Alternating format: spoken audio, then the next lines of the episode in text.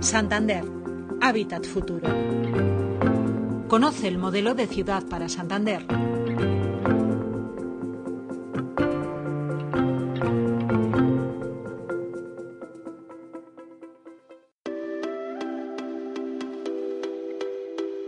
Iniciamos esta serie de entrevistas sobre el modelo de ciudad para Santander, en la que vamos a tratar de explicar qué es ese documento, sus implicaciones y el contexto en el que se ha elaborado. Precisamente ese contexto es lo que vamos a tratar en este primer capítulo, de dónde viene Santander y en qué situación está en términos urbanísticos. Para ello contamos con Antonio Bezanilla, director de urbanismo del Ayuntamiento de Santander, que además de arquitecto de profesión y gestor urbanístico en la función pública, ha guiado el rumbo de todo el proceso que se inició en 2020 con una consulta pública ciudadana. Lo primero era saber qué querían los santanderinos antes de empezar a redactar un nuevo plan general. Antonio, bienvenido y gracias por acompañarnos en esta iniciativa para acercar el modelo de ciudad a todo aquel que quiera conocerlo. Bien, se suele decir aquello de que cuando uno no sabe por dónde empezar, lo mejor es hacerlo por el principio. Sin embargo, no vamos a poner el reloj en los primeros asentamientos que se produjeron en lo que hoy es Santander. No vamos a irnos miles de años atrás. No sé si deberíamos retroceder un siglo o quizás algo más. ¿Dónde ponemos el punto de partida, Antonio? Bueno, mm, podemos irnos como mínima referencia un pelín un poco más atrás para situar en 1755 y porque es una fecha que tiene cierta trascendencia en relación con el modelo, eh, la obtención por parte de, Santander de su título de ciudad, año 1755, que nos traslada 300 años después a 2055, que es la fecha en la que se ha puesto la referencia en el modelo de ciudad para, ese momento histórico, simplemente como referencia y por aprovechar un tricentenario.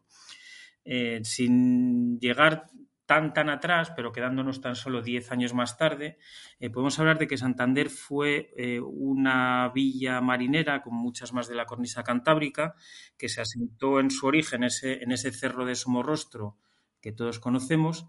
y que fue evolucionando. Eh, su transición de villa a ciudad, y una vez obtenido ya este título de ciudad, se continúa con varios documentos eh, vamos a llamarlos urbanísticos, varios, varios planos de la ciudad que a partir de esa fecha se van elaborando y que van reflejando cómo la antigua villa marinera, ya con título de ciudad, se va expandiendo en su entorno más inmediato. Hay un plano ya de 1765 de Francisco Llobet en el que se ve cómo la ciudad se expande lógicamente hacia su parte más llana, a partir de eh, lo que era el arrabal del mar que hoy sería la calle del Arrabal, y continuando hacia el este. Hay planos posteriores de 1780 de Juan de Escofet, el de 1794 de Agustín de Colosía,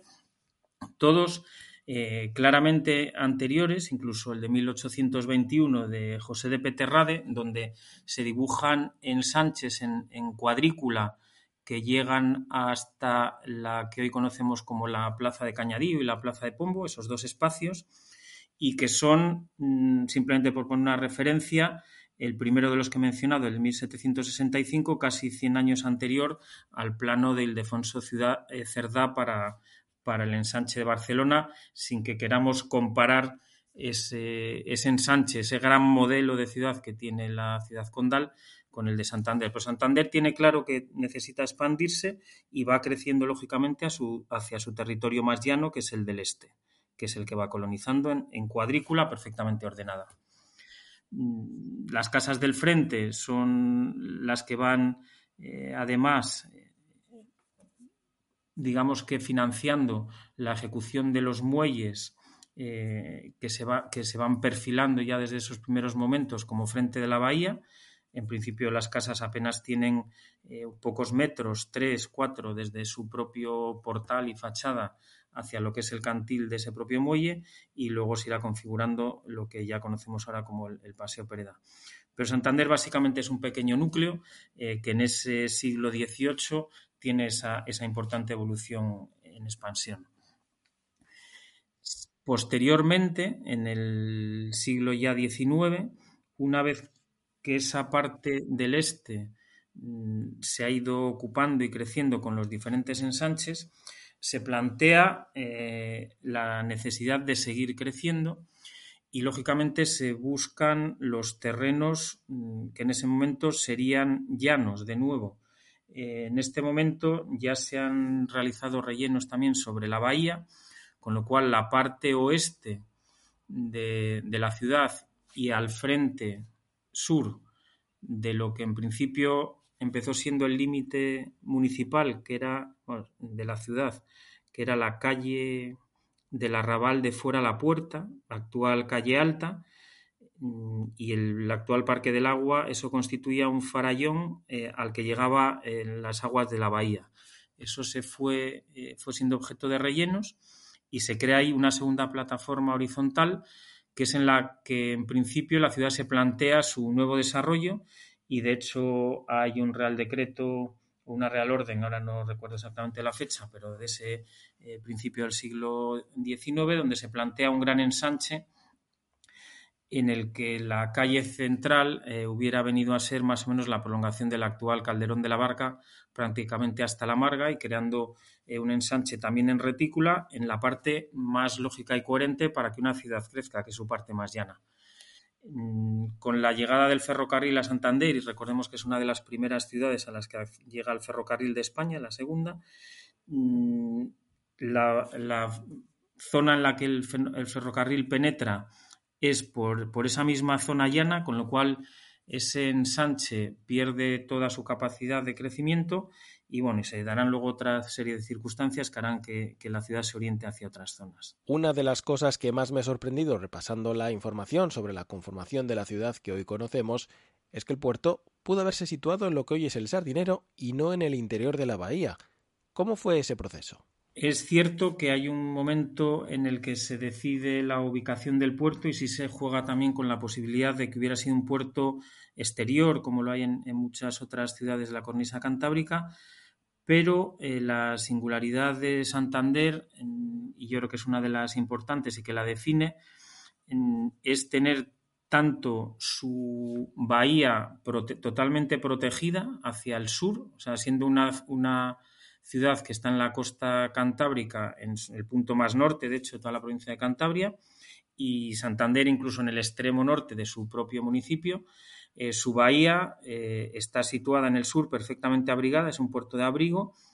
y tiene una característica única que es esa, que, las viviendas de Santander miran a la bahía y miran hacia el sur, no miran hacia el norte.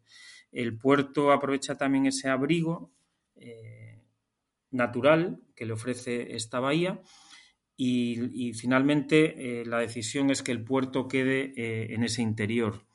Eso supuso, con el paso del tiempo y, por una serie de hechos desdichados, como fue, por ejemplo, la explosión del vapor eh, Cabo Machichaco en 1893, que esa cercanía del puerto a la parte más céntrica de la ciudad eh, tuviera eh, consecuencias tan fatales como tuvo en aquel momento. Y eso también mm, llevó a consideraciones sobre el propio ensanche de la ciudad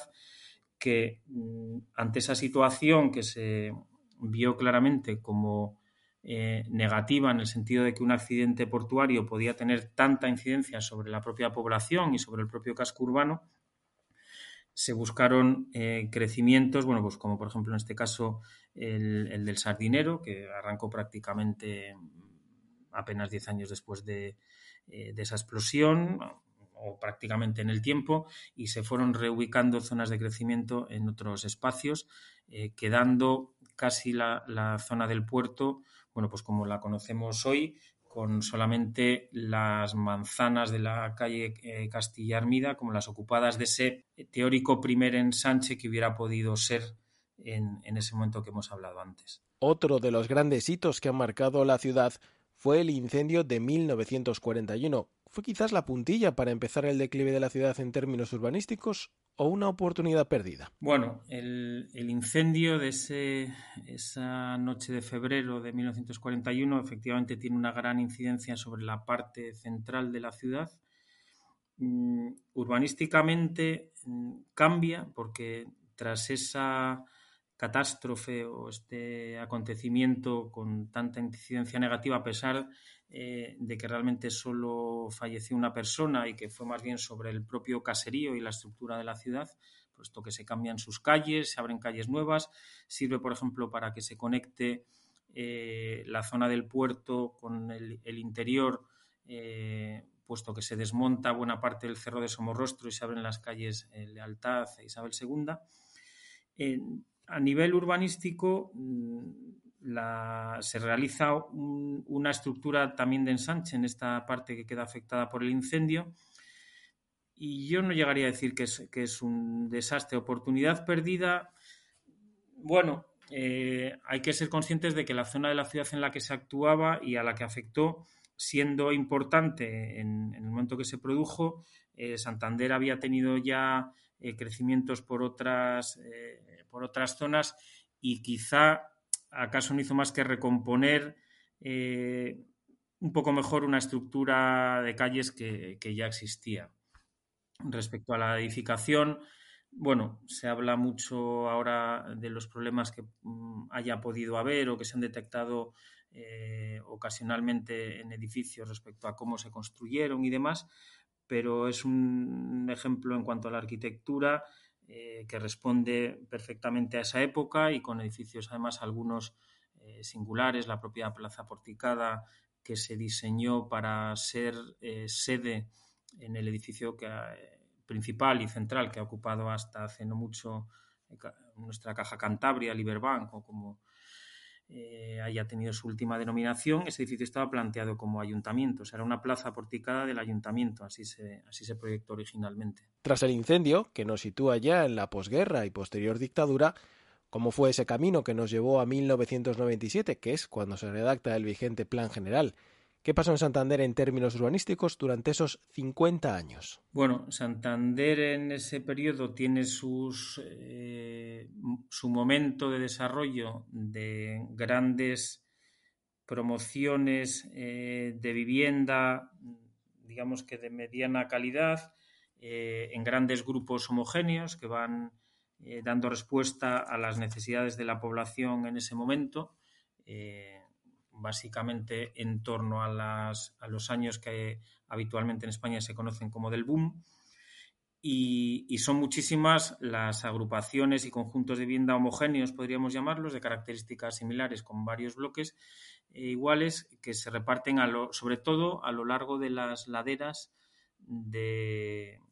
de General Dávila, sus laderas norte y sur. Mm, el crecimiento en estos casos podría decirse sin muchas dudas que es un tanto desordenado. Eh, son grandes promociones de muchos bloques que se sitúan habitualmente en paralelo, eh, con espacios interiores especialmente, pero no solo, en la ladera sur hacia la bahía, eh, accesibles mediante grandes pendientes, escaleras, con dificultad de acceder en coche. De hecho, hay muchísimos portales de estas zonas de Santander a los que es prácticamente imposible acceder con un coche a puerta de portal y es el momento de esas grandes operaciones. Eh, al final también hay desarrollos ya más ordenados, como podría ser, por ejemplo, el de la zona de Cazoña, eh, que ya se produce a partir de un plan parcial donde se, son visibles eh, planteamientos un poco más, si quisiéramos decir, incluso higienistas, en el sentido de que se plantean esa liberación del suelo con edificios en altura para conseguir más espacios libres entre los bloques. Ese sí que tiene una estructura más ordenada, pero el del resto podríamos hablar casi de esas operaciones densas y un tanto escalonadas en esas laderas que forman la topografía y la orografía natural de la ciudad, que está atravesada por esos dedos que nos representan en el modelo de ciudad y que realmente te obligaron en aquellos momentos a unas formas de actuar pues muy características.